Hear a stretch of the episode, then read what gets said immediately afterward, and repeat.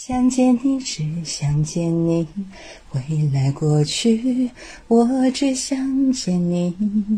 穿越了千个万个时间线里，人海里相依，用尽了逻辑心机，推理爱情最难解的谜。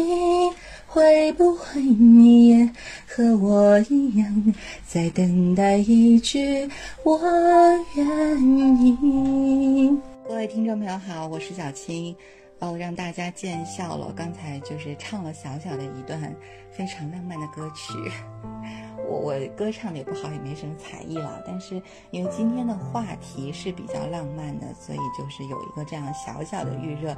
那先请 Angela 也跟大家打个招呼。哎，大家好，我是安哲拉。然后那个小俊继续啊，我说那个最近大家娱乐新闻都看了吗？安哲拉，你看了吗？娱乐新闻？嗯，看到了，孙艺珍那个女神结婚了。嗯，只有她找的这个老公娶她，全网网友才没意见吧？那玄彬是你的男神吗？还真不是。哎呀，还真不是。那谁是？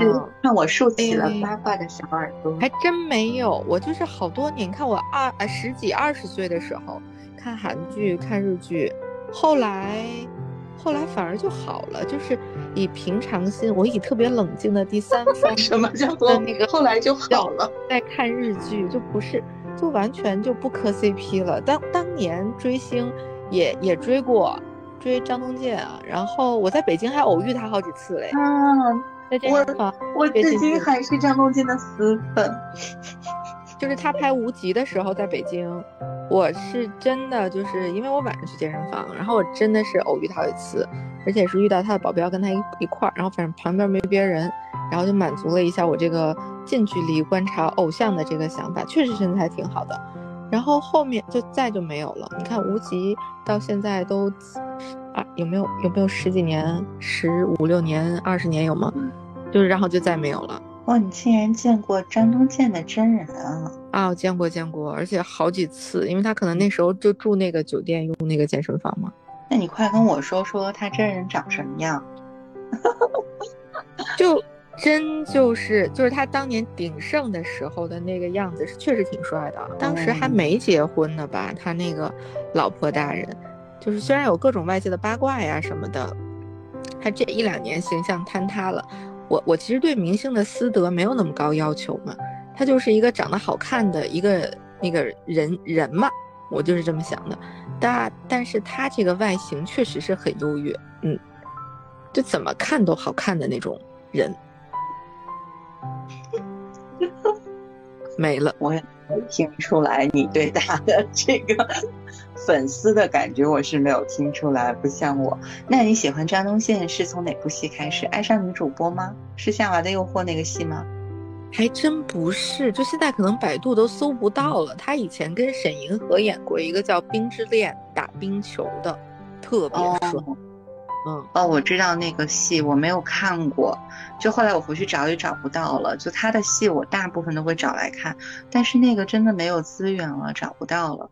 我也特别粉张东健，就是还有那个《天桥风云》演模特的那个那个剧，嗯，那是真的非常帅。还有一家兄弟，这个是他当年火起来的时候，是在是在爱上女主播之前，就这几个戏他已经在韩国特别红了。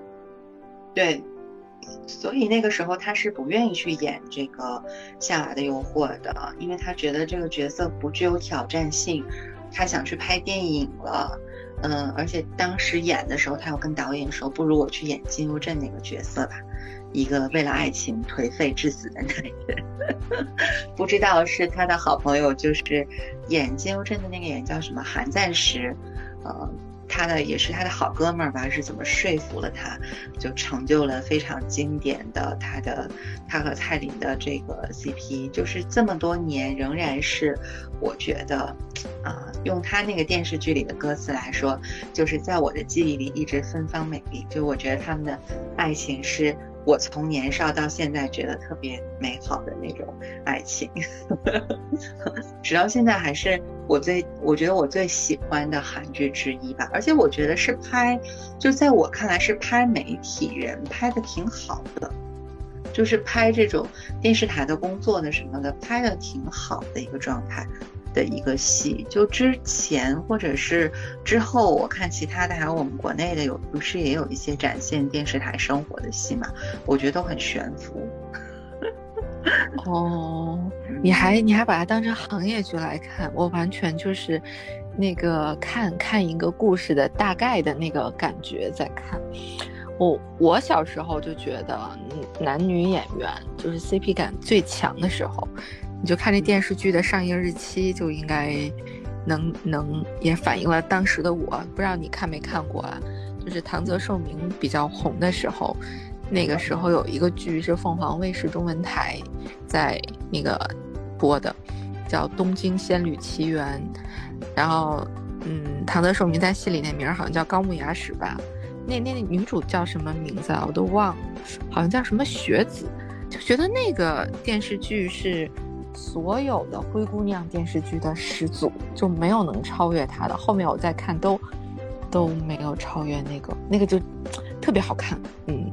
我就是原来咱们两个人看日剧和韩剧，都是在凤凰卫视看的。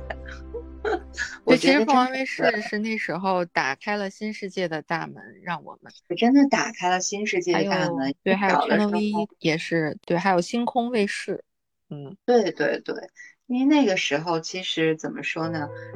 按照经济发展的脉络来讲，也是九十年代初的时候，亚洲四小龙，对吧？那港台地区是发展的比内地要早的，自然也是引领了一段时间的文文化的这个先潮吧，或者说先锋。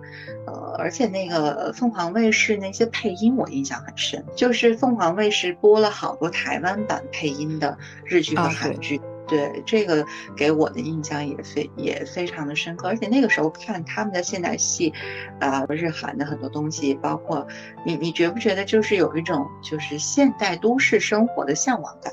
你有这种感觉吗？对，而且觉得人世间还挺美好的，虽然在一个就是 众所向往的大。大国的首都，但是好像也就是还挺有人情味儿的，就是你只要奋斗，只要努力，就会怎么怎么样。那个鸡血打的还挺到位的，就是经济上升期的资本主义国家，可能也是对内也是有这种要求，你要创造一个非常好的前景的奔头给各阶层民众。我现在想来，应该是这个意思。你这段话政治觉悟好。没有，就是北京是那个底蕴型的是历史非常丰富的城市。但是很显然，比如说东京啊，嗯，以前说汉城吧。在我看韩剧最初接触韩剧的时候，那个时候首尔还叫汉城呢。呃，它给了一种，就是给人一种那种光怪陆离的现实的、现在的又魔幻的那种都市感。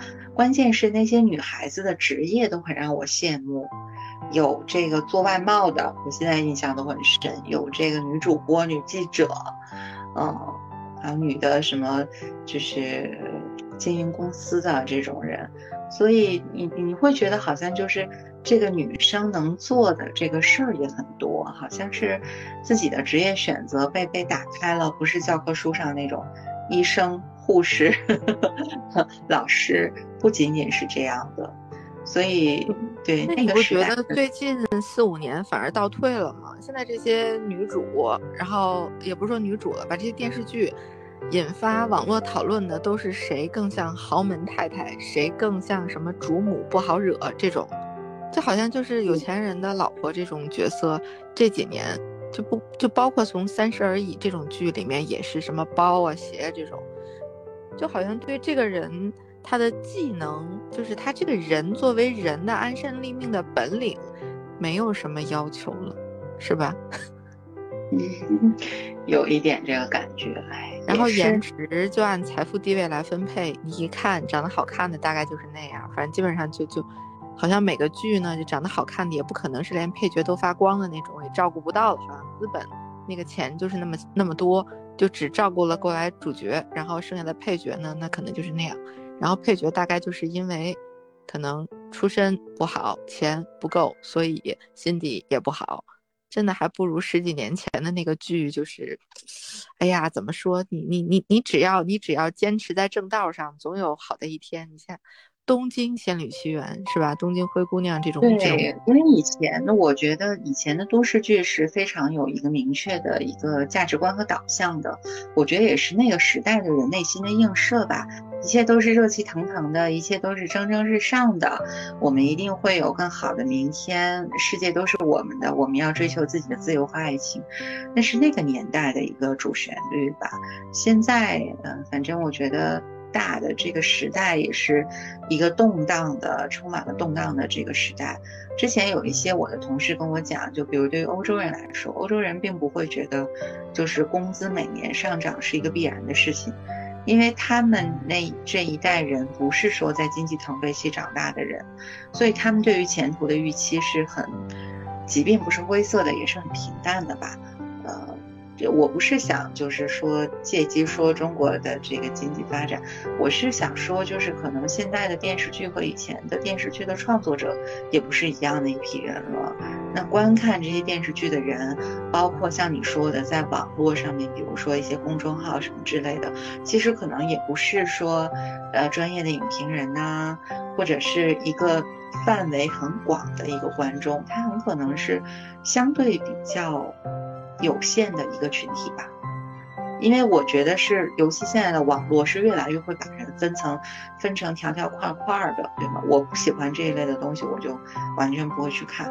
那就像有一些人，他比如说在抖音上特别的火，他去演了一些什么抖音的那种电视剧，很短小的两三分钟的那种，现在叫抖音什么电视剧，那他可能很火，很多人在追着看。但是如果我不看的话，那我就完全不认识那个人嘛。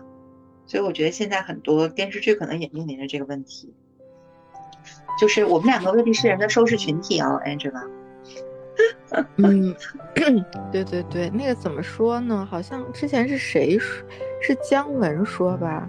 说你你你就是给他，不能因为他喜欢什么你就给他是什么，然后万一人家以后进步了，醒过味儿来了，就说你当年就给我这个呀，啊，对吧？这个这个这个这个。呃，这属于文艺工作者的一个道德范畴的一个东西。当然，你想要挣快钱，或者是现在不是钱的事儿，是流量就代表钱。你想要博取流量，确实要在口碑和道德上面对自己降低一些要求，然后这些东西来的比较快吧。嗯，但是你说说我们之前看那些电视剧哈，就是你到现在你都十几二十年了，你还能记得住。那都是九四年的电视剧，我刚才在百度上面查了一下，那个《东京仙女奇缘》这个唐泽寿明这出剧，我的天呐，多少年了！《东京仙女奇缘》特别有名，但是后来因为唐泽寿明演了那个《白色巨塔》，就是《白色巨塔》，我是会。就我如果剧荒了，没有什么可看的了，我就会拿出来看的那种戏吧。所以，就是对于我后来来说，可能就是财前五郎这个印象会更深。就是，所以可能就盖掉了他之前的这个角色。但是也正因如此，就证明这个唐泽寿明是一个特别优秀的和出色的这个演员。对，这是完全不一样的角色。我觉得张是健是是吧？就是那种，对对对，差不多，差不多。嗯，是这种，就是他在那个角色里面都是符合的，就他这个外形放在哪儿都是成立的，就他会他会在灵魂上面给他，就好像就是魂穿了一样。对呀，就你真的这个“魂穿”这个词儿是可以用来形容他们这样的这个神演技的，我觉得就。就是他把人物的那个复杂性，比如说像像你说唐泽寿明初代的这种灰姑娘故事里面演的，可能是这样的一个，就是你爱情当中你理想的一个人，他他是唐泽寿明那个样子。但等到像这种白色巨塔这种，其实是我觉得它很像是一出政治剧，某些意义上来讲，而且它有很多有关于医疗伦理的这个深层次的探讨。那它又变成了一个那种，你感觉它很复杂，就是它的内心。那白色巨塔十几年、二十年都没有更现实的这个同类剧能超越，就是因为它，嗯，就真的是很敢拍呀。对，山崎丰子写的也好，但是我觉得这个是少数的，就是说改后这个剧本改后比原著更加的。呃深刻了，或者说它它更微妙了一些，就是到底对于就是当时那个医生他是不是误诊的问题，包括你一个人得了 cancer 之后，你是保守治疗还是说采取更激进的方法去治疗它？呃，这样的一个设定，大概剧里的意思就是说，就这个人的话，其实，当然作为财前五郎这个医生，他当时可能没有留意到他的这个病灶的一个怎么说扩散的一个程度吧。但是话又说回来，就是剧里面也有这样的表达，就是比如一个人他，那他就是得了这样的一个病，那有些人可能有些医生的处理的方法，他就是比较激进一些的，但也可能会好。那有些医生可能就是保守一些的，所以整个不是一个很简单的对于错的探讨，也不是简单的去批驳说这个医疗体制啊，这个医疗体制里面很多人，嗯，就像大河内教授总说，哦，你要当政治家吗？你是要当官员吗？不是一个单纯的一个批判，是。更深层次的一种自省吧，所以显得更加深刻。